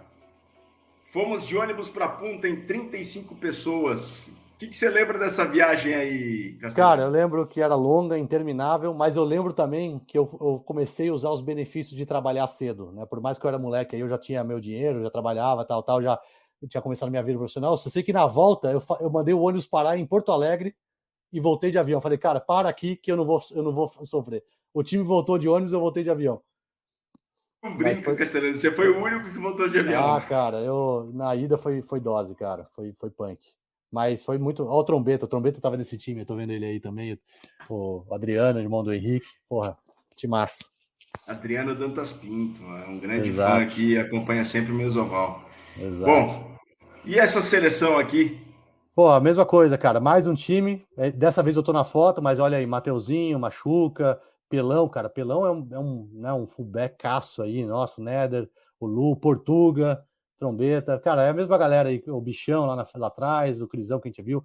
O Cabelo, né, que faleceu, que era irmão do Pelo, que morreu ali, era polícia militar, morreu. Puff, Jadão, Ronaldão e Mal Mal ali. E acho que o Rafa tá na esquerda ali também. Timaço, cara. Pela camisa, deixa eu ver. Deve ser o primeiro título, é, no mesmo time ali, cara, porque não tem nenhuma estrela em cima do brasão, eu assumo que deve ser antes do primeiro título ali. Maravilha. Aí o Gonçalo coloca, ó, São Paulo, Punta del Este, 30 horas, 32 horas É. de ônibus. Exato. Passando adiante, essa cara, foto é mais antiga. Essa é mais antiga, eu ainda cabeludo, juvenil, cara. Não vou falar o nome de todo mundo, que eu vou esquecer uns caras aí. Rafão ali, de baby look, de técnico da, da, da, do time. E esse é o time juvenil, cara. Esse é o time. Eu não tenho essa camisa, mas se eu não me engano, essa camisa era do, do juvenil, desculpa, que foi campeão. E esse era o Mirim, que a gente estava usando a camisa deles aí. E essa galera começou comigo em 92, cara. Leozinho aí, Mal Mal, Chus, vários caras, Chandelle, Caião. Cara, esse esse é o, é o ó, essa camisa dá para ver até que essa que eu tenho aqui que tem a é, foi depois que o Leozinho morreu, então já tem a bandeira do luto. Mostra, mostra de novo ela aí. Pelo, pelo símbolo do pelão, cara, e deve ter sido talvez a quarta vez que a gente já, já não sei se a gente já estava ganhando pela terceira ou quarta vez, mas essa, essa camisa aqui de, é, do, do, do Seven. Foi um ano que o SPAC investiu bastante no Seven, cara. Então, não sei se vocês eram dessa época ou quem vai assistir aqui, mas o SPAC investia em infraestrutura, tinha até transmissão, alguns jogos, assim. É, e teve um jogo, alguns anos que eles trouxeram vários times gringos para jogar, entre eles o neozelandês, que, cara, eu tava nesse jogo, né? Acho que já foi mostrada aqui aquela foto lendária do São José fazendo uma raca com o time de polícia de Auckland, lá da Nova Zelândia. Eu tava nesse jogo, se não me engano, era esse time fazendo a Raca, e a gente jogou e ganhou, cara, desses caras. É, a gente ganhou esse jogo. É, foi um dos jogos mais, cara, talvez esse seja um dos jogos mais impressionantes da minha vida, né? Pela energia, né, os caras fazendo a raca do nosso lado ali, eu tô na esquerda ali, acho que do lado do Portuga. E, cara, é, nesse, nessa época, cara, é, podia vir qualquer time, velho, porque a gente tava, tava, tava muito fechado, né? A gente tinha uns caras, como eu falei, Machuca, Fabinho, Portuga, Putin, e qualquer outros três no, no, no, time ali, a gente, a gente ganhava esse, essa parada. Então a gente ganhou vários anos, cara. Foram, é, cara, foram, não vou dizer quantos títulos do SPAC, deve ter em algum lugar essa sequência, mas esse time aí era o time que, que ganhou tudo lá no começo dos anos 2000. Quem viu, viu, cara. Quem não viu, perdeu. Esse, esse time era, era, era sinistro. Bom, enquanto a foto fica aí para todos acompanharem, tem uns comentários aqui. Vamos lá, vamos lá. O, o Cristiano Prado, ele comenta. Perdemos a final do Paulista 2002 para o Rio Branco no último lance. E no mesmo ano, no fim do ano, ganhamos o primeiro brasileiro. Ele colocou.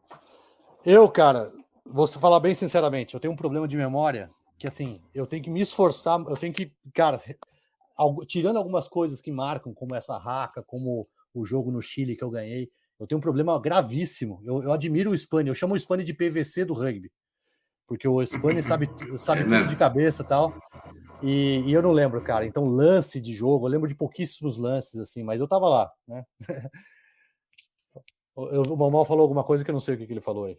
É, ele colocou, colocou aqui a primeira vitória de Sevens contra o Chile. Ah, cara, então eu falei, né? Naquele jogo eu tava jogando, a gente jogou contra o Chile, ganhamos lá em Mar del Plata, na casa deles, se eu não me engano, né? Foi Mar del Plata. Não, desculpa, é, Mar del Plata, Argentina. Então foi a vitória foi no Chile ou foi na Argentina? Foi Eu na Argentina foi... sobre o Chile, Mar del Plata é Argentina. É, exato, é. Cara, só sei que a gente. É, o, quem, quem resolveu o jogo ali, né? Como sempre, Putin fazendo os trás, a galera, tal, tal, tal. Mas teve um lance ali que eu, eu, eu entrei numa, numa discussão ali com o, um dos jogadores dele, que o capitão deles, Peter Perfeito, que depois virou técnico do time de, do Chile, lá não sei o nome dele. É mesmo, é mesmo, é mesmo. E, e ganhamos, cara. O cara ficou desestabilizado ali e ganhamos o jogo. E você discutiu com ele? Conta isso, termina, começou. Cara, eu, eu era um cara meio rabugento, então no engol eles fizeram um try e eu peguei, é, né, eu peguei a bola, ele queria a bola para converter e tal, eu taquei a bola meio que para ele, assim, pegou meio que na cara dele, ele ficou pé da vida, o juiz não deu nada, não deu nem cartão amarelo começou o jogo, e aí ele ficou nervosinho, viramos o jogo e ganhamos. É, nessa seleção tinha Seba. Tem uma foto aí, Mamó, a gente vai passar na foto da seleção aí. Tem uma demais. foto. Tem, acho que deve ser é, a próxima foto, mas tem esse time aí. Eu vou, enquanto eu procuro a, essa foto aqui. Não, tranquilo, a gente vai passando, uma hora a gente chega, a gente vai e volta, não, não, não se preocupa na, na sequência aí. Bom, e essa palomita aqui? Aí é, o seguinte, cara, na época que eu era novo e leve, eu sabia fazer isso aí. Isso aí já é cruzeirão, cara. Você vê pelo peso, pela, pela desenvoltura. É algum jogo ali contra Pinda Rugby, pelo que eu tô vendo aqui. É, eu já, a gente, cara, a gente teve a sorte de ter um time massa de, de, de Cruzeirão. A gente jogou no Cruzeirão até muito pouco tempo atrás, alguns anos. É, agora o Cruzeirão deu uma desacelerada tal, né? Mas vou te falar que até uns 3, 4 anos atrás, cara, a gente ganhava de muito time do, do, do Paulista aí, primeira divisão, cara, com o mesmo time do Cruzeirão que ganhou o campeonato em, em 2003, 2004 ali, jogando, a gente dava trabalho ali. Outra ah, palomita. Essa foto é no SPAC contra o Rio Branco, tô vendo ali. E essa aí, The, The, Flying Bird, né? A palomita ali, foi uma fotaço ali de um amigo meu do Mini, né? Que jogou e ele era fotógrafo, viajou bastante com a gente e tal. Essa é uma das fotos que eu tenho na coleção aqui. Tem uma ampliada, foto grande aí. Esse é o time da seleção que a gente falou, cara. Que tinha o Greg, além do time, tinha o Greg, Japinha, é, o Seba, cara, né? É o Seba aí. É, Machuca, o Lu, o Henricão, o Malmal, Portuga. E o Ige, né? É o Ige que tá ali, cara. É o Ige. É. É isso aí, cara. Esse é o time que ganhou a primeira vez da, do Chile em 2004, é, na histórico ali. Obviamente, né, ainda era um time é, engatinhando aí e tal, né? No, no, depois tiveram várias outras vitórias contra a Argentina, mais expressivas tal, mas eu diria que ali foi o começo da história do Seven, é, mais assim, né, despontando ali o time do Brasil.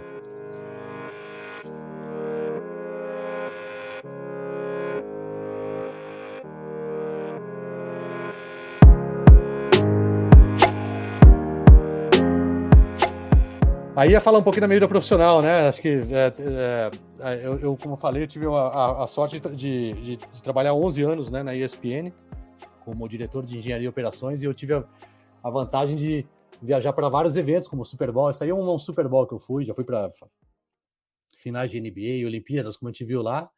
Mas sem dúvida, né? O ano que eu te conheci, inclusive, é, se quiser passar para a próxima foto, foi o Mundial de Rugby, né, cara? Que a gente estava aí não, isso ainda é nas Olimpíadas, que foi esse, esse ano. Que a, a, hoje eu me arrependo, a gente não tirou nenhuma foto junto, né, cara? Mas eu te conheci nesse Mundial aí, cara. Você cobrindo lá.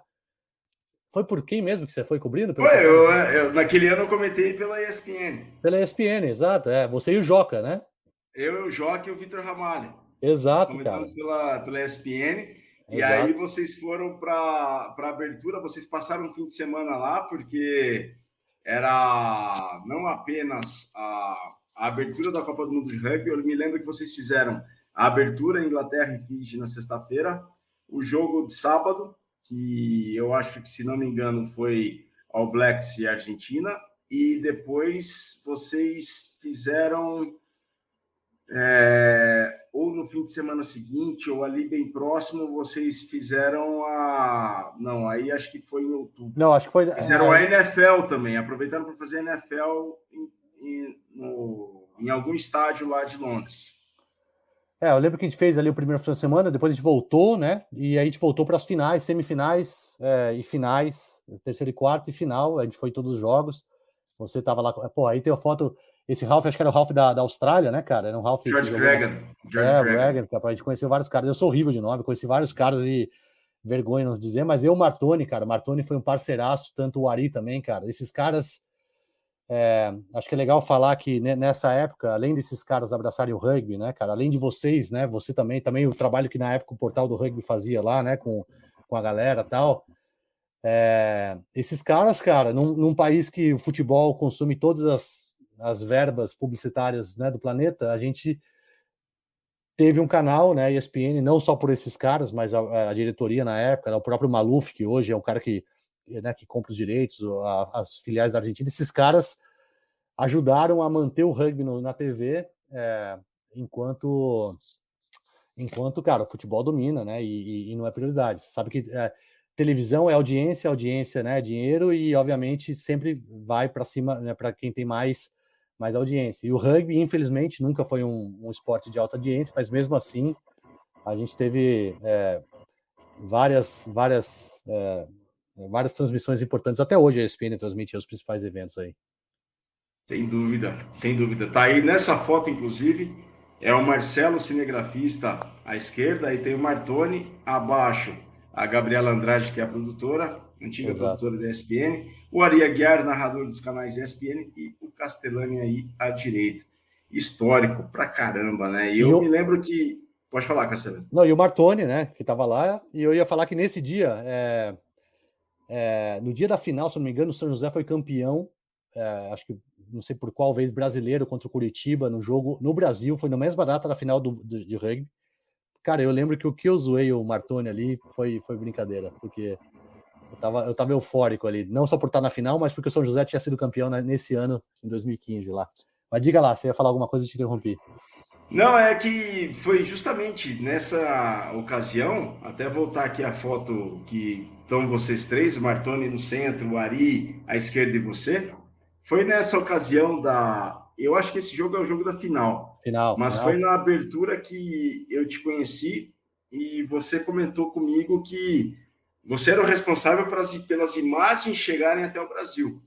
E a gente que não, eu que não conheço, não entendo nada desse de engenharia, ainda mais de telecomunicações, né? Como é que a mágica que acontece para a gente que está em casa da, dela, da imagem ser gerada no estádio, chegar no satélite, o satélite retransmitir para o Brasil e tudo aquilo que você era responsável está dentro de uma maleta. Você carregava uma, uma maleta que não tinha, sei lá, 60 centímetros por 30 de profundidade você carregava todo o equipamento ali dentro.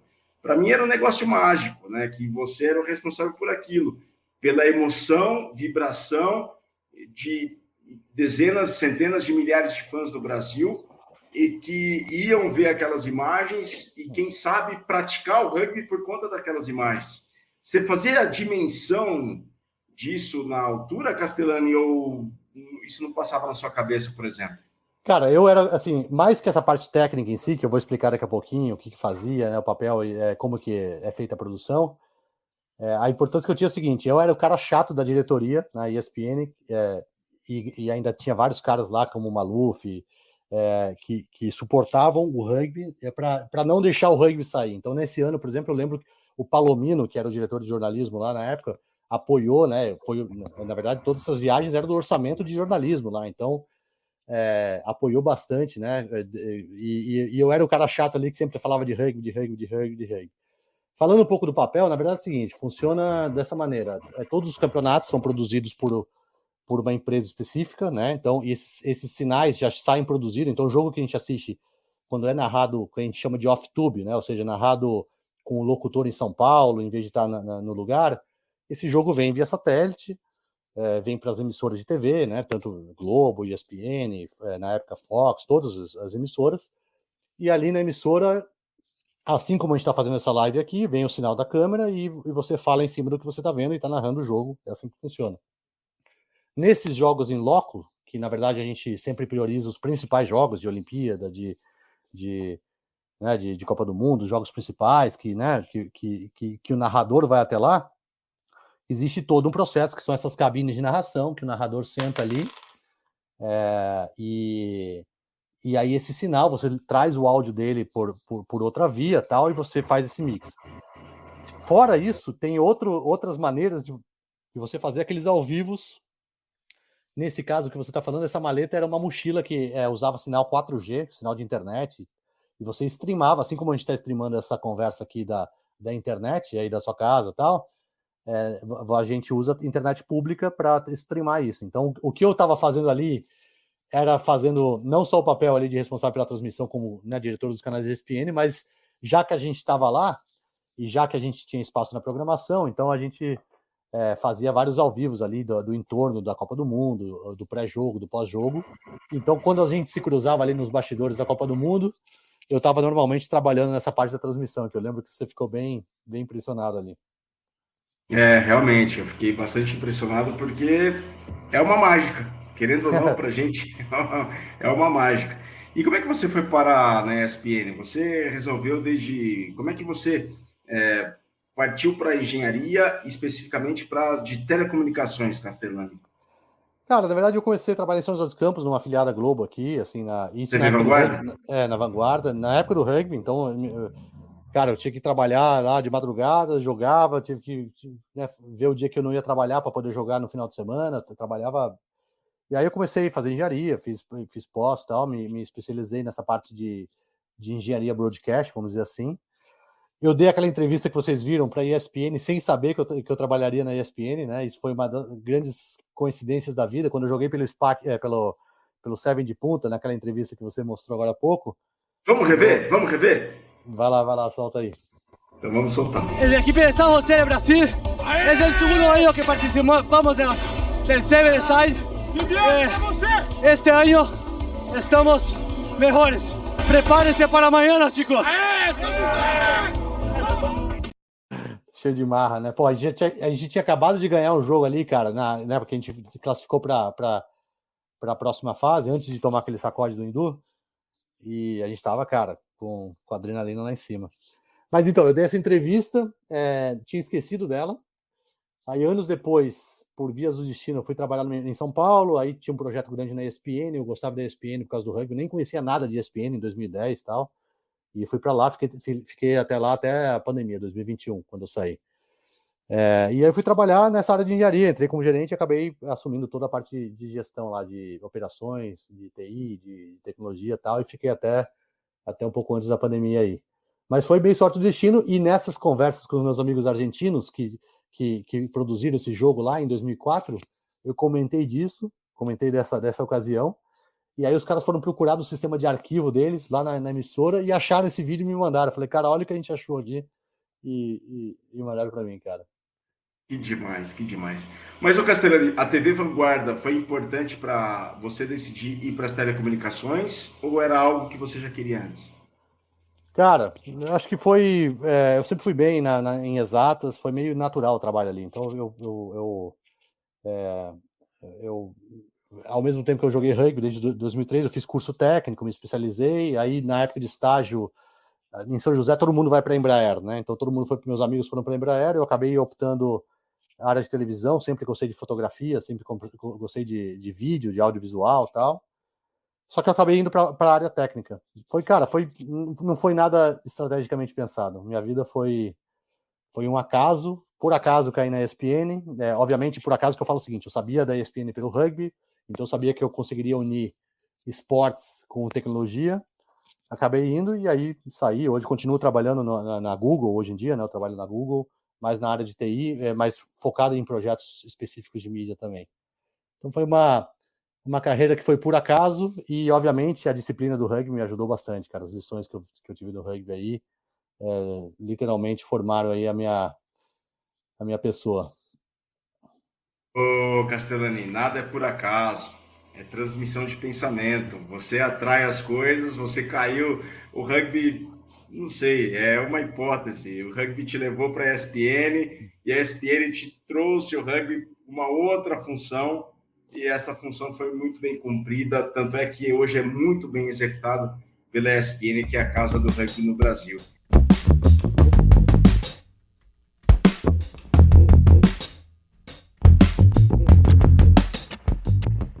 E esse cartaz que está aí atrás de você?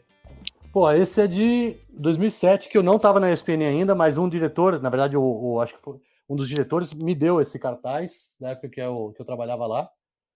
É, é, um, é, um, é um é de 2007, cara, do Mundial de 2007 ali, que eu, eu era telespectador ainda, não estava na fase de trabalhar é, ainda na, na, lá na, na ESPN. Eu não mostrei uma camisa que é legal mostrar, que é o seguinte, cara, essa aqui pouquíssimos têm, da seleção juvenil, que é uma camisa da Gilbert, cara. Dá uma olhada nisso aqui, cara. Uma camisa da Uau. Gilbert que foi feita. Se você olhar aqui, pô, a, a gola. A, a Rugby School. É, exato, cara. Número 9. Então, essa, essa aqui tá, tá um pouco surrada aqui de, de alguns jogos, mas, cara, essa aqui pouquíssimas pessoas têm aí. Você já tem aí acervo suficiente para fazer um museu, cara. Cara, eu tinha, mas eu, como eu falei, é, de uns 10 anos para cá, cada amistoso do Cruzeirão eu levo algumas camisas velhas que eu tenho e, e por exemplo, eu joguei muito pelo Pinda há uns anos atrás ali, acabei doando umas para eles tal, para molecada também. Eu guardei só as principais, cara, só ah, as principais aqui, acho que é do, do, terceiro título aqui, não sei, não, do, do, quarto, né? Deve ser, porque tem três estrelas. Sim. Coisa linda, cara. A sua última temporada regular com o São José, quando que foi, Castellani? Cara, não vou lembrar. Eu, eu, sei o seguinte, depois, regular, assim, valendo, foi ali para 2004, 2005, talvez, 2006, talvez. Depois ainda participei de alguns jogos ali que o Mal Mal ou o técnico precisava de algum reforço ali, então eu joguei, acho que até depois de 2010 ali, alguns, alguns jogos específicos ali que ele estava precisando de um, de um reforço, mas regular mesmo foi naquela época ali, porque dali, cara, o Mateuzinho, é, o Vinicinho, que foram os, o Estevão, que foram os Ralphs que vieram depois. Mais para frente veio lá o, é, o Zezinho, junto com o Tanque, depois acho que começou a jogar de Ralph também e tal. É, então eu, eu saí mais ou menos nessa época. Em 2007 tem aí o, né, aquela, aquela episódio ali que eu ganhei o título pelo Band, mas depois a gente explica, a hora que você quiser a gente explica. Mas basicamente foi isso. A, a mesmo eu joguei até 2005, 2006 ali. Bom, o meu Zoval já está com uma hora e 23 de, de, de andamento, né? Desde que a gente começou. Então vamos resgatar essa história do Band, do campeão pelo Band, porque na postagem que a gente fez na, na, na terça-feira, ontem, o Zapa comentou. Grande Brunão, Febem, Brunão, é. melhor Ralph do Sanja. o Luiz Rebelo acabou de comentar aqui há cinco minutos. El Mago, Castellani El Mago. Boa, meu grande parceiro, muitas histórias juntos. Febem, Ralph, número 9. E o Brunão, Bruno Rossi, grande campeão pelo Sanji e pelo Band, Fernando Castellani. Quando o Brunão comentou, eu falei, meu, eu nunca me lembro do Castellani ter jogado pelo Band. que história que é essa? Conte-nos. cara, isso foi, isso, isso foi, foi uma história negra da minha vida, que eu obviamente me arrependo muito. Não que eu joguei pelo Band, tá? acabei não jogando, mas lá, teve um ano que acho que foi 2007, se não me engano, o ano que, que o Band foi campeão, que era um campeonato de pontos corridos. E, e num jogo que eu tava na, na torcida, não, acho que tava tirando foto, tava na beira do campo, cara. Foi um jogo que foi cancelado por falta de ambulância. E além disso, né, depois a galera me corrige aí, mas é, cara, eu, eu entrei assim, porra, eu tava na beira do campo, cara, fiz uma merda, entrei, xinguei o juiz, cara, porra, foi e aí ele colocou na súmula, a gente perdeu os pontos, e aí por pontos corridos a gente perdeu exatamente a quantidade que nesse jogo, que era um jogo teoricamente, não vou falar fácil em respeito ao, adversário, mas era um jogo que a gente ganharia ali, é, que esse jogo foi anulado, por falta de ambulância. São José Niterói, 2009, não, não foi 2009 não, cara. Foi 2009, Espaneira? Pô, eu tava achando que foi 2007. E aí, é, e aí, cara, aí foi pra súmula, perdeu os pontos me arrependi, cara, não só pelo time, né? Porque, pô, eu fiquei lá é, é, com, com atitude, né? Totalmente antidesportiva e tal. Foi um, um, marco ali negativo ali que, infelizmente, hoje eu ainda sou zoado aí pelo time que, que tem um quadro meu no Band ali por eles terem ganhado o título aquele ano. Basicamente é isso. Um quadro seu. É, você se importa em falar o nome do árbitro, quem que era? Cara, é, de, de, me lembra aí, Spaneira, quem que era o árbitro lá? Eu lembro que, putz, não era o Mourão, era o, o Tyson, cara, acho que era o Tyson.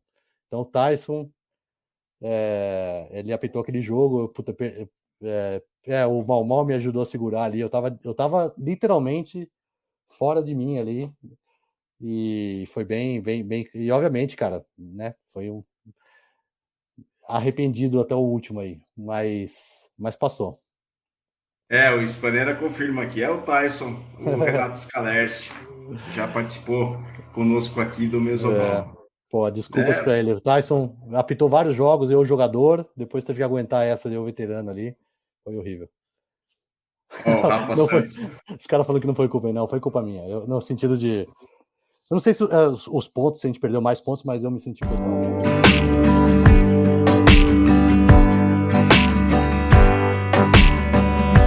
Bom, vamos para os últimos comentários aqui. Tem alguns comentários gerais. O Gonzalez Feire foi contra a Pinda, aquela foto sua é, fazendo a palomita. O Cruzeirão sempre dando apoio aos muitos vizinhos, muito apoio aos vizinhos do Vale, aportando para o crescimento do nosso esporte. O curso inglês inteligente, massa demais, galera. Só lenda na parada.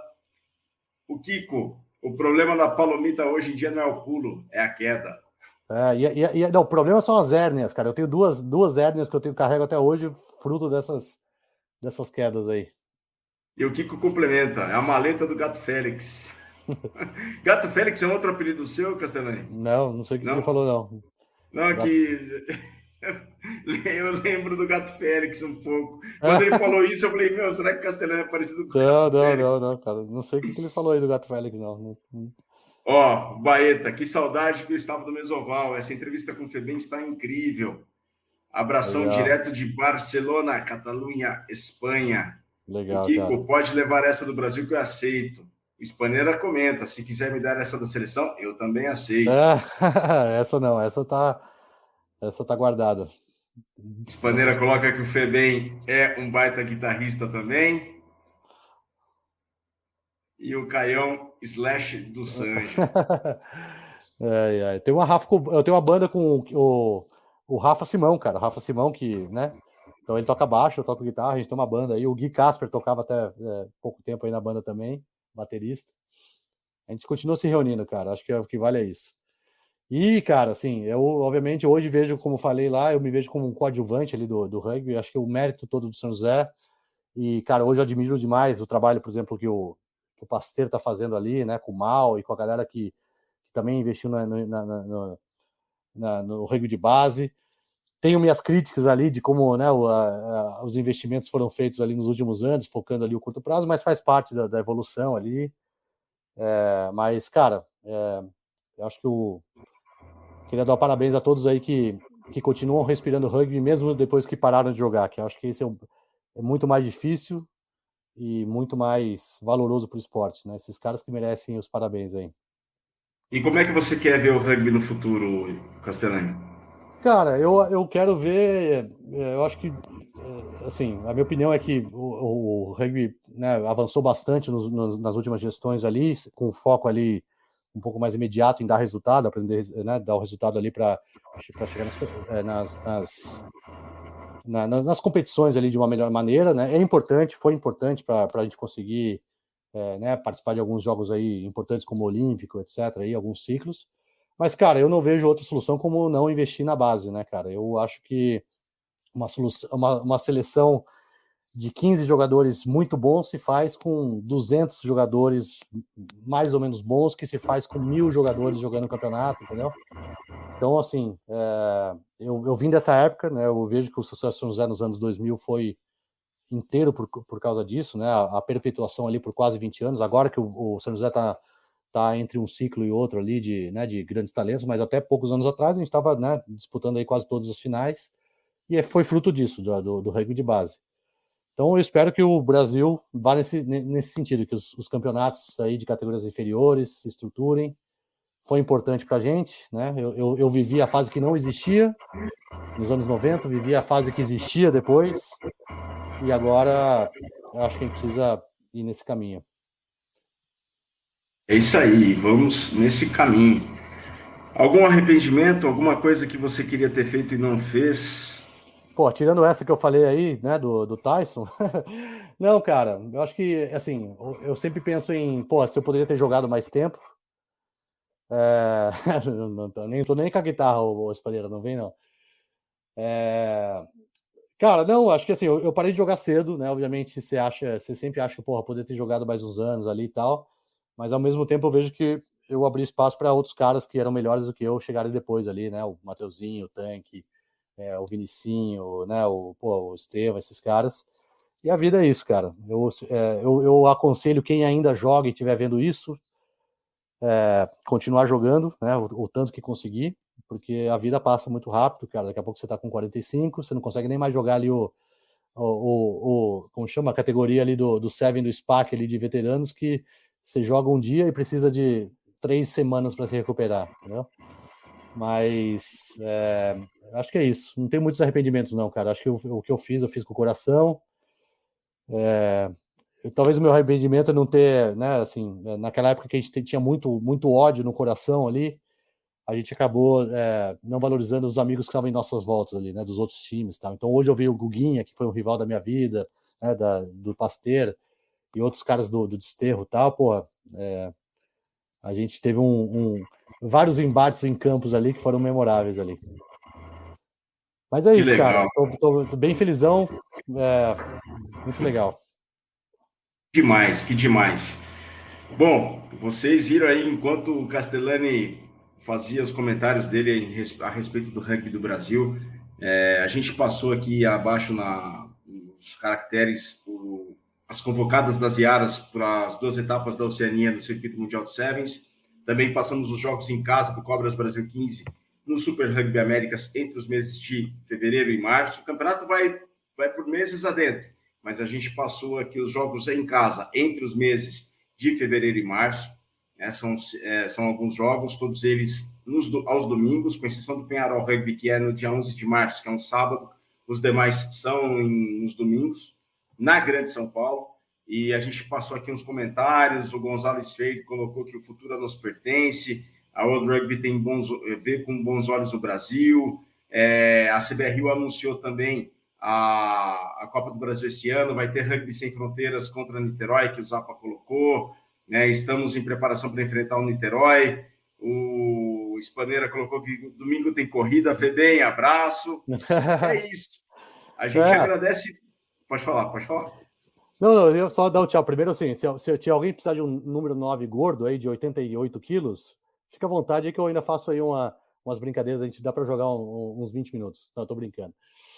É, não, cara, na, na, verdade, agradecer, cara. Acho que você é um cara que eu já te falei isso. É, acho que também o time que fazia o portal do rugby na, naquela época era um time super importante também. É, é, vocês são os caras, cara. Você, por mais que não tenha jogado, você conhece muito mais de rugby do que muita gente aí que que jogou, como eu, por exemplo, nomes, datas, fatos históricos. E, cara, esse, você, esse seu podcast tem que continuar, cara. Você tem que trazer aí, desenterrar uns caras aí, uns velhos da guarda, trazer uns caras aí para falar do, do, novo ciclo. Que você, cara, é, por mais que a ESPN tenha passado naquela época os grandes jogos, é, quem, quem trazia os bastidores de uma maneira muito mais granular ali eram vocês aí com o trabalho que vocês faziam. Então, é, acho que vocês têm que seguir com isso aqui, cara. Valeu, Spaneira. Valeu. A Spaneira sempre manda comentário. Spaneira, a Spaneira participou mais do que eu aqui, então por isso que ele tá, tá, tá na sua cabeça. Aí. Mas a ideia, Castelano, a ideia é justamente isso aí, porque é isso que constrói uma cultura de rugby, né? Então, eu quero agradeço aqui todo, todo o carinho de vocês com o Mesoval. O Aldo, lá de Caxias do Sul, coloca essas lindas histórias e o Mesoval procura manter vivo esse legado que vocês deixaram e deixam até hoje, Castelã. Então, é o trabalho de vocês com o rugby é, para todos nós. E apesar da minha carreira no rugby ter sido bem curta, no BH Rugby, sobretudo, depois um pouco em São Paulo com a UR, eu joguei na UF também no tempo que eu morei no Rio de Janeiro. É, eu ainda vou encontrar uma foto ou outra perdida por aí. Que ano que, você, que ano que você jogava? Meu, eu estava bem no começo do BH Rugby, lá 2003. E eu Pô, fiquei no então... BH Rugby até 2006, começo de 2006. Aí me mudei para o Rio e joguei é, pela UF. E joguei o Campeonato Fluminense de 2006 pela UF. E numa época que era sempre... Que o BH também passou a jogar o Campeonato Fluminense. Era Niterói BH sempre primeiro, segundo. Jogou contra o São José? Em algum, em algum momento você jogou Não, contra o São José? Nunca joguei contra o São José. Eu lembro que joguei contra o Greg, que foi meu primeiro ídolo do rugby, foi Daniel Greg. Eu me lembro é. de enfrentá-lo a primeira vez. Besouro, Toninho Lorosa, Maurinho. Puxa, uma galera muito legal. Pô, o Greg é o brother, cara. Foi comigo para seleções, se eu não me engano, juvenil. Ele foi comigo, depois foi para de Sevens na frente. Joguei muito contra ele, joguei com ele na seleção. Pô, o Greg é um, é um, é um, é um parceiraço de vida aí, cara.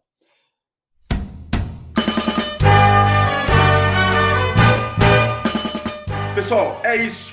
Quero muito agradecer ao Castellani pelo tempo, mais de uma hora e meia aqui de papo. O Mesoval volta 2023. Dia 19 de janeiro vai fazer sete anos da primeira edição do Mesoval na Central 3. É um trabalho com o Rugby no Rádio que começou em 2013 em Porto Alegre, na Rádio Estação Web, com o Rogério Barbosa, com o, vários colegas que fizeram o rugby do rádio desde 2013 até hoje, depois no formato podcast, depois entrou no YouTube, mas a gente vai seguir nesse ano de 2023. Não vai ser, não vão ser edições regulares semanais como foram nos anos anteriores, mas edições mensais a gente garante. E a gente vai procurar trazer essa galera que fez, que faz e que vai muito fazer pelo rugby do Brasil. Afinal, este podcast é cultura de rugby para seus ouvidos, para seus olhos também nessa tentativa de resgatar um pouco da história e colaborar da nossa maneira um pouco para a cultura de rugby do Brasil. Castellani, uma vez mais obrigado. Obrigado a todos vocês que estiveram conosco.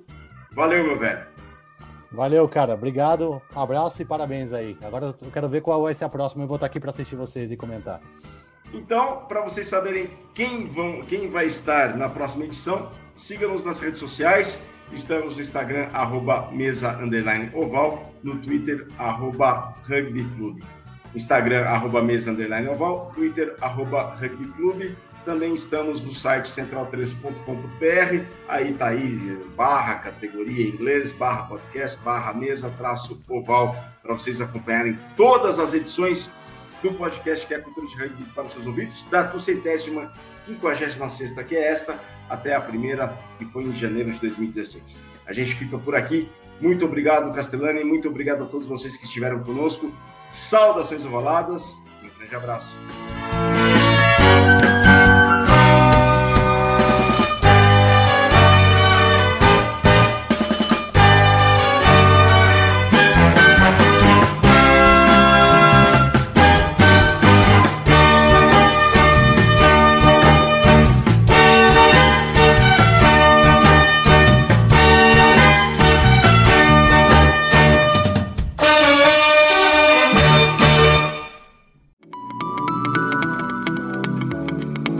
Programa que você acabou de ouvir tem a produção da Scrum Prod.